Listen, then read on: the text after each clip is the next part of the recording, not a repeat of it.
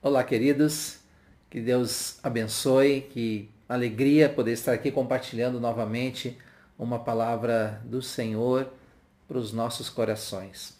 Antes do Senhor falar é, a você, Ele falou a mim e através é, da sua palavra que me encorajou, eu quero também, uh, eu acredito né, que o propósito do Senhor é encorajar você também.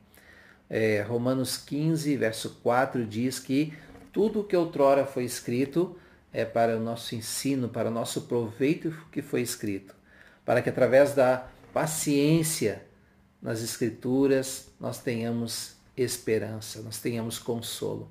Então, aquilo que está escrito na palavra de Deus é para que você seja é, consolado e que para que a esperança ela se renove no teu coração. É, eu quero compartilhar nessa noite a respeito de José. Você já conhece a história, eu também não tenho muito tempo para falar de toda a história, a história linda desse homem, desse servo do Senhor chamado é, José. Então eu vou precisar resumi-la. Mas você uh, pode ler lá a partir de Gênesis capítulo 35, 36 em diante, 35 quando ele nasce, ele nasce de Raquel, a esposa pela qual Jacó trabalhou, trabalhou, trabalhou até alcançá-la.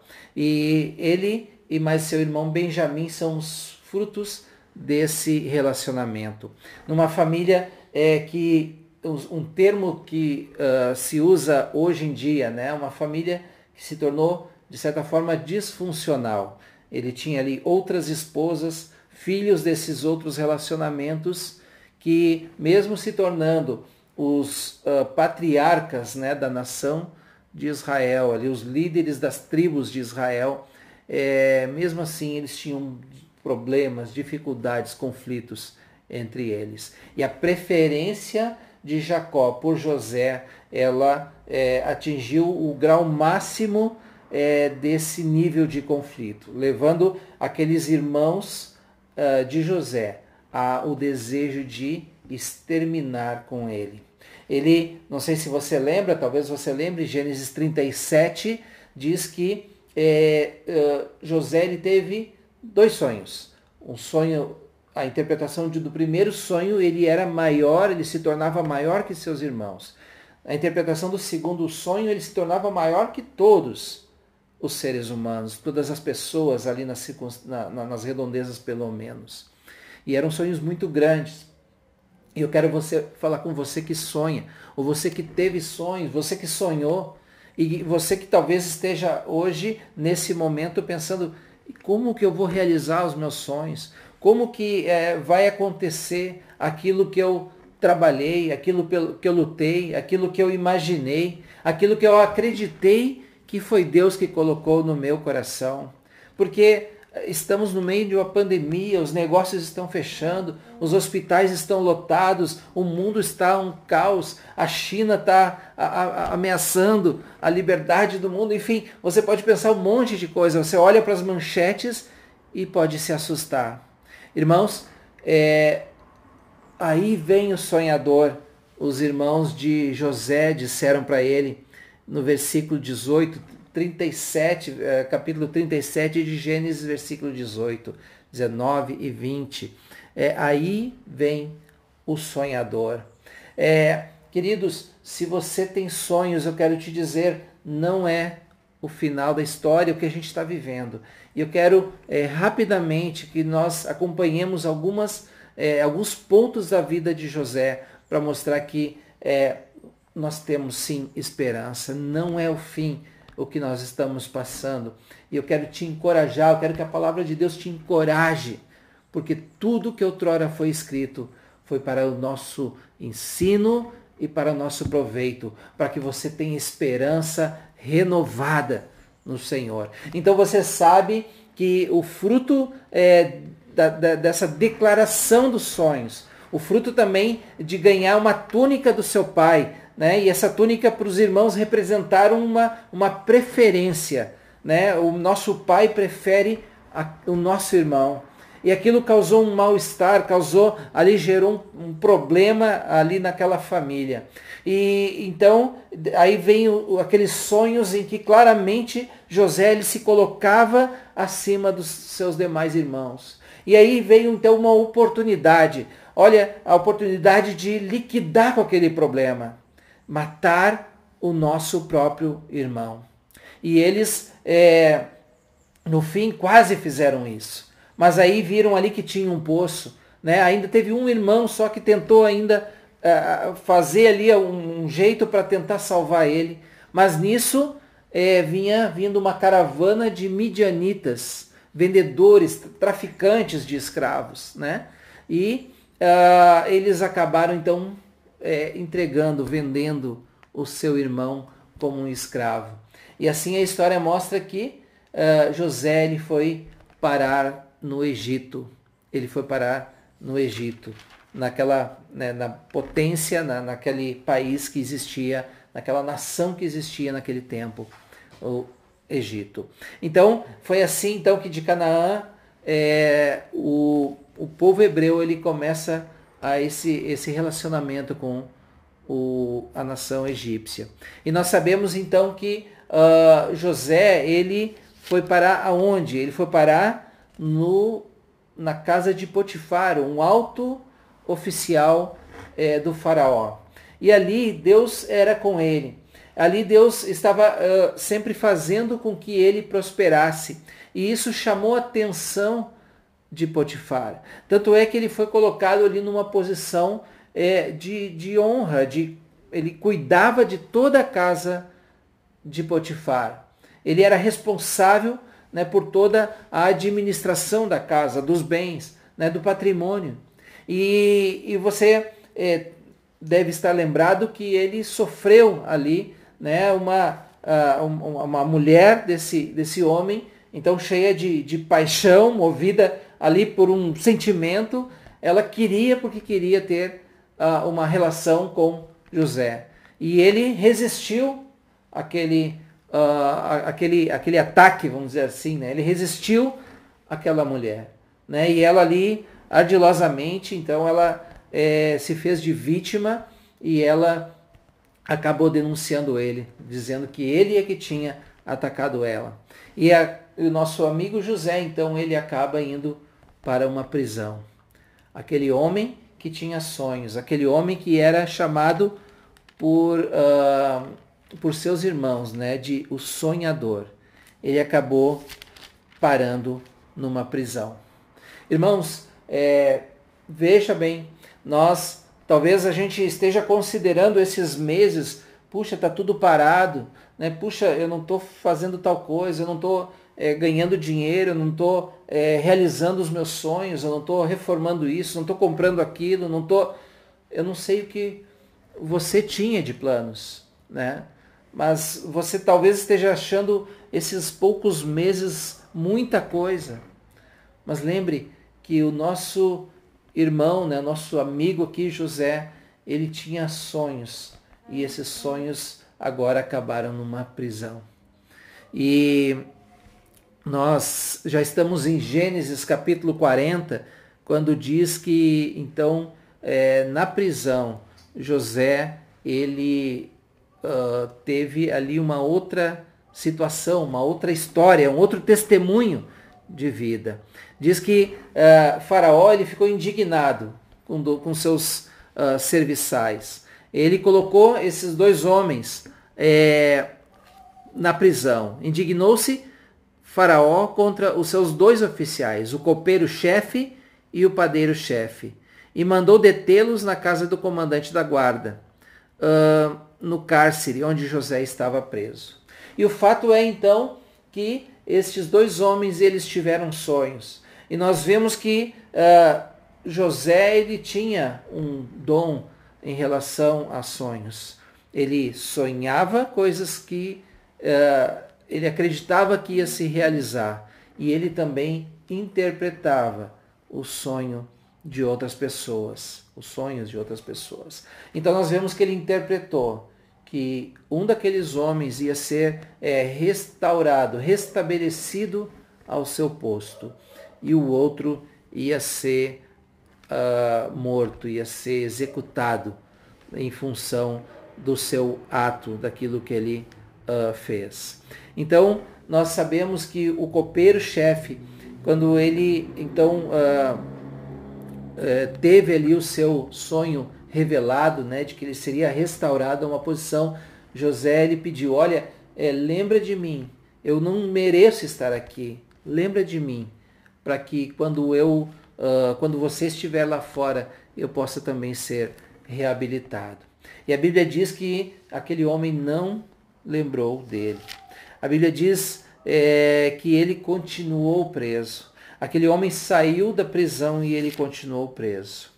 Então, uh, nós é, vemos que alguns anos se passaram, ainda no capítulo 40, é, alguns anos se, se passaram.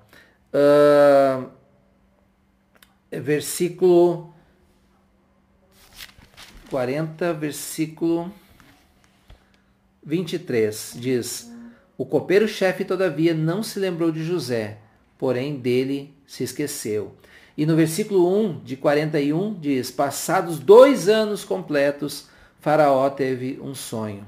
Então nós vemos que dois anos mais ele teve que ficar na prisão. Dois longos anos. E onde estava o sonhador? O que, que aconteceu enquanto ele estava lá. Nós não sabemos. Mas é curioso porque uh, quando o faraó lhe traz para o seu uh, séquito, ali para os homens da sua confiança, ali do seu governo, ele, ele diz, olha, eu tive um sonho, chamem os, uh, os sábios, chamem os adivinhos, eu quero que alguém interprete o sonho. Esse homem, ele lembrou, olha, tem um hebreu que interpreta sonhos dois anos depois. E ele então foi colocado na presença de Faraó. E Faraó disse: Olha, eu ouvi dizer que você interpreta sonhos. Mas é, José disse: Olha, não é a mim que compete isso, mas a Deus. A Deus. O Deus que ele servia. Então nós vemos que esses dois anos aparece, nos parece, nos fica evidente que a fé de José ela não esmoreceu, ela não diminuiu. Ele atribuiu a Deus o seu dom. E então, em nome de Deus, ele recebeu aquele, uh, aquela, aquele sonho e o interpretou. É, que viriam sete anos bons e depois sete anos de fome sobre a terra. E ele ainda sugeriu então para Faraó, olha, é, escolhe um homem sábio, prudente, para governar uh, sobre o teu país, para que possa uh, guardar dos sete anos bons e ter comida, ter alimento nos sete, nos sete anos maus. Então, o próprio faraó disse, olha, não tem ninguém melhor do que tu. Aquele que interpreta o sonho é que poderia fazer isso. E aquele homem, então, o nosso amigo José, ele é colocado numa posição é, de honra, de responsabilidade sobre todo o reino de Egito, do Egito. Queridos, é, nós vemos então que aquele homem sonhador, ele passou por uma tensão muito grande. Quando parecia que ia dar certo aquilo que ele imaginava, a casa caía, o problema vinha, as lutas é, é, se, se revelavam enormes, grandes, ele não tinha para onde escapar. Não sei se você se sente preso na sua casa, não sei se você se sente é, preso pelas circunstâncias, não sei se você se sente preso né, pelo, é, por tudo que está acontecendo. Mas José, ele estava literalmente preso. Ele não tinha a opção. Ele era um homem condenado. E Deus o restaurou. No coração de Deus, aqueles planos que eram de Deus, eles não iam terminar uh, daquele jeito, eles iam se realizar. Queridos, é uma coisa muito linda né, que nós vemos é, no transcorrer dessa história, né? E eu acredito que, assim como eu, vocês também já tenham se emocionado com essa uh, palavra. É, quando os irmãos de José vão buscar alimento no Egito. A fome chega, os sete anos de fome chegam e uh, é uma fome sobre toda aquela região e somente o Egito está é, preparado para aquele momento. Somente eles, porque Deus tinha revelado através de José e tinha se preparado através de José. Então, aqueles irmãos é, de, de José, eles têm que se deslocar até o Egito. E ali você sabe que José ele acaba fazendo uh, um, uma espécie de um jogo com seus irmãos. Fazem ele voltar para sua terra, né? ele esconde algo deles, dele, enfim, para os acusar, para prender um irmão ali, enfim, é feito um jogo. É, você, eu quero te encorajar a ler essa passagem. Mas o curioso, queridos, é a, o, como termina essa história. É, é, eu quero ler com você o versículo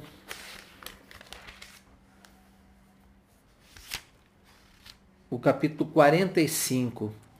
José tem um momento então que ele não é, se aguenta mais, né? Ele uh, ele se segurou por alguns momentos, ele foi chorar num canto sozinho, ele falava a língua egípcia, os seus irmãos não o reconheceram ali, né? Para ele, é, no máximo, ele seria um escravo, não um líder, né? De uma nação estrangeira, né?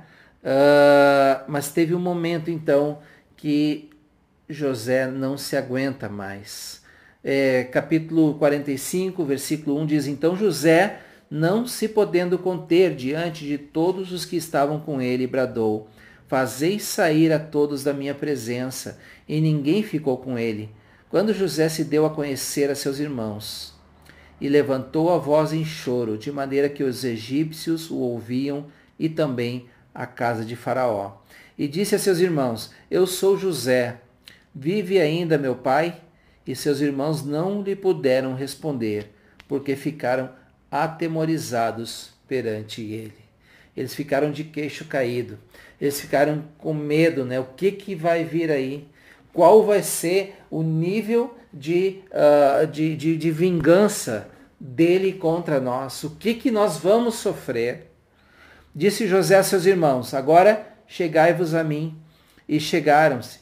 Então disse: Eu sou José, vosso irmão, a quem, a quem vendestes para o Egito. Agora, pois, não vos entristeçais, nem vos irriteis contra vós mesmos, por me haverdes vendido para aqui, porque para a conservação da vida Deus me enviou adiante de vós. Porque já houve dois anos de fome na terra, e, aí, e ainda restam cinco em que não haverá lavoura nem colheita. Deus me enviou adiante de vós para conservar vossa sucessão na terra e para vos preservar a vida para um grande por um grande livramento. Assim não fostes vocês, não fostes vós que me enviaram para cá, e sim Deus, quem me pôs por pai de Faraó. E o Senhor, e Senhor de toda a sua casa, e como governador de toda a terra do Egito.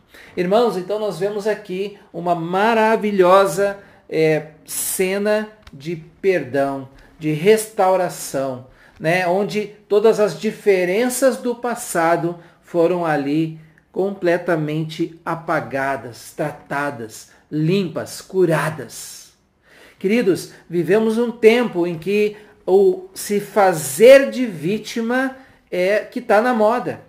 As pessoas estão ali alimentando uma, um sentimento que todas as pessoas devem para você. Ah, o fulano que me machucou, o ciclano que causou tal mal, lá no meu passado, uma situação que alguém me, me acusou de tal coisa.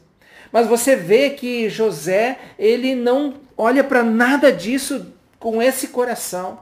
Você olha para José e ele em Deus ele consegue completamente eh, se tornar limpo de toda a acusação, de todo o desejo de vingança, de todo o desejo de retaliação contra os seus irmãos. E aqueles irmãos até temiam o que que vem lá. Queridos, eles viveram anos e anos e anos com essa culpa na sua mente, no seu coração. Eles não declararam, eles é, ali num, num, num, num complô, né? Eles forjaram, eles fizeram aquele plano, mas eles viviam com aquela culpa e aquela culpa sempre os acusando, sempre os acusando. E, e o nosso amigo José, sendo ele a vítima, ele toma a iniciativa. Não se vitimizem, não sejam, não pensem, é, não se irritem com vocês mesmos, diz aqui a palavra, porque foi para livramento que Deus proveu. Queridos, olha só, nós é, temos hoje na nossa sociedade tirado a Bíblia da nossa vida. A, a nossa cultura a, na TV, no cinema, nas músicas e na escola, na universidade, nós tiramos a Bíblia. Nós não temos mais histórias assim para contar para os nossos filhos. As pessoas, nós temos na congregação, nós temos nas igrejas, mas fora das igrejas nós não temos mais histórias reais. O, a mídia, as pessoas, elas querem nos, nos, nos ensinar que histórias que terminam bem, elas só são, elas só acontecem no cinema, elas só acontecem nos filmes. Mas na vida real, a gente, enfim, fica sempre se lamentando. Olha, é, fizeram isso comigo, fizeram isso. E a gente fica assim, culpando os outros e não andando para frente bem resolvido. Queridos, eu quero é, encorajar você a, a ser como José, a não ficar remoendo, olha, mas está acontecendo tal coisa, eu estou paralisado e eu estou com medo. Querido, confia no Senhor. Eu quero confiar mais no Senhor. Sabe, eu também passo por lutas, eu também passo por um momento de desânimo, mas eu venho para a palavra e a palavra então ela vem para o meu coração e não se aconteceu com ele pode acontecer comigo, foi porque ela é para minha, é para gerar esperança, é para o meu consolo que essa história foi escrita, é para o teu consolo, para consolo do teu coração. Amado, não vamos viver de acordo com esse mundo, de acordo com as regras, de acordo com os valores desse mundo. Está na moda é, ser vítima, ser um vitimismo, ou se sentir vítima. Queridos, não caia nesse jogo do nosso inimigo, do diabo, do nosso adversário. Não pense assim a respeito de você. Libere perdão. Libera perdão para quem feriu você, para quem traiu você, para quem machucou você. Não vale a pena você continuar amargurado, preso nesse pecado. Você leva a pessoa que te feriu aonde você vai. Você vai dormir e ela está lá com você. Você vai tomar banho e ela está lá com você na sua mente, porque você não liberou o perdão. Querido, libera o perdão. Libera o perdão sobre a, alguém que tenha feito algo contra você. Isso é de Deus. E isso te liberta da prisão do vitimismo, liberta dessa prisão que te mantém preso. Amados, José então ele foi liberto dessa prisão. E ele estava ali pronto para servir. Quando aconteceu, ele, ele, ele estava ali numa prisão física, mas no momento em que ele foi chamado diante da autoridade do faraó, ele estava liberto ele disse: é Deus que me dá esse dom, é Deus que interpreta o sonho. Ele era um homem livre, mesmo tendo sido traído várias vezes. Amado, amada, há uma luta que está aqui na nossa mente, está aqui no nosso coração. Se você resolve isso diante do Senhor, se você resolve levar a sua vida conforme a Bíblia nos ensina, com a obediência à palavra, com a sabedoria bíblica, nós vamos vencer, você vai vencer as lutas que você tem no seu coração, na sua mente, porque a Bíblia ela nos ajuda, ela nos ensina como sermos libertos dessas lutas, queridos. Então, em nome de Jesus, eu quero te abençoar eu quero é, que você seja como José. Eu quero ser mais como é, José. É, na verdade, queridos, é interessante porque lá em Hebreus 11, na galeria dos heróis da fé, quando José é mencionado, ele é mencionado como o homem que olhava uh, para o futuro, crendo que Deus ia restaurar a, o, o, o, a nação de Israel. Então, através de José, o povo foi para o Egito. Depois de muitos anos se passaram, os hebreus foram esquecidos, a obra de José foi esquecida e os hebreus se tornaram escravos.